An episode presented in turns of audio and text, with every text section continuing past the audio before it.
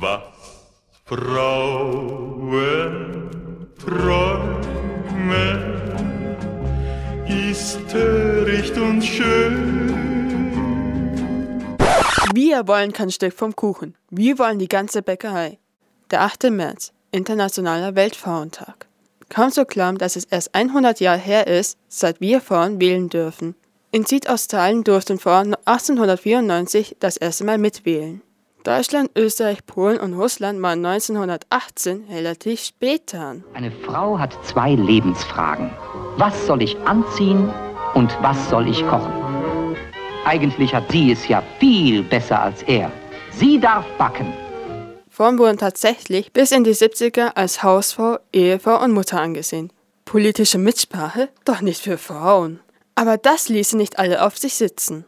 Die Frauenbewegung kam erst im 19. Jahrhundert richtig ins Rollen. Zum Beispiel Luise Otto Peters, die Gründerin des ersten deutschen Frauenvereins. Sie initiierte unter anderem Frauenkonferenzen und gründete die erste feministische Zeitung für Frauen. Sie war der Meinung, dass die Teilnahme der Frau an den Interessen des Staates nicht ein Recht sei, sondern eine Pflicht.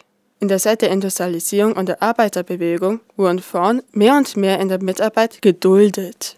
Aber sie, die proletarischen Frauen, bekamen nur die Hälfte des Lohnes und waren weiterhin Hausfrauen und Mütter. Eine wichtige proletarische, polisierende Frau der Frauenbewegung war Clara Zetkin. Sie war aktiv in der Arbeiterpartei SPD. Frauen sollten ein Recht auf Erwerb haben. Ihre berühmteste Aussage über den Frauentag war, dieser internationale Frauentag ist die wuchtigste Kundgebung für das Frauenwahlrecht gewesen, welche die Geschichte der Bewegung für die Emanzipation des weiblichen Geschlechts bis heute verzeichnen kann.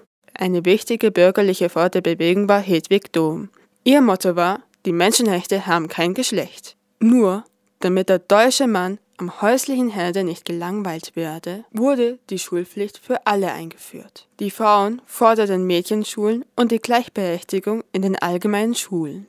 Der 8. März wurde als Frauentag ausgewählt, um den Frauen der Februarrevolution in Russland zu gedenken.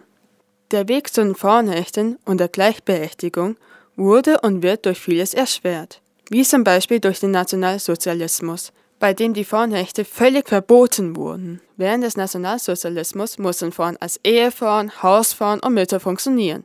Dafür gab es sogar ein Blechorden an die Brust. Ein Mann will täglich aufs Neue gewonnen sein.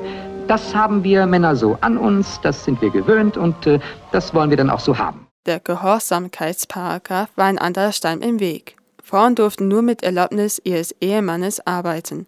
Und das noch bis in die 70er Jahre.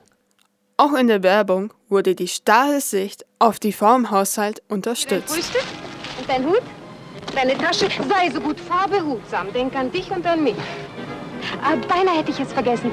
Was willst du heute Abend essen? Wenn du mich so reizend fragst, koch doch, was du selbst gern magst. Heutzutage gibt es immer noch deutliche Unterschiede in den Karrieren von Männern und Frauen.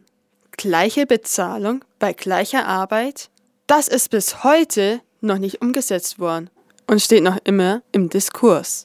Die heutigen Forderungen verlangen unter anderem eine Parität, die besagt, dass der Frauenanteil im Bundestag 50 Prozent betragen muss.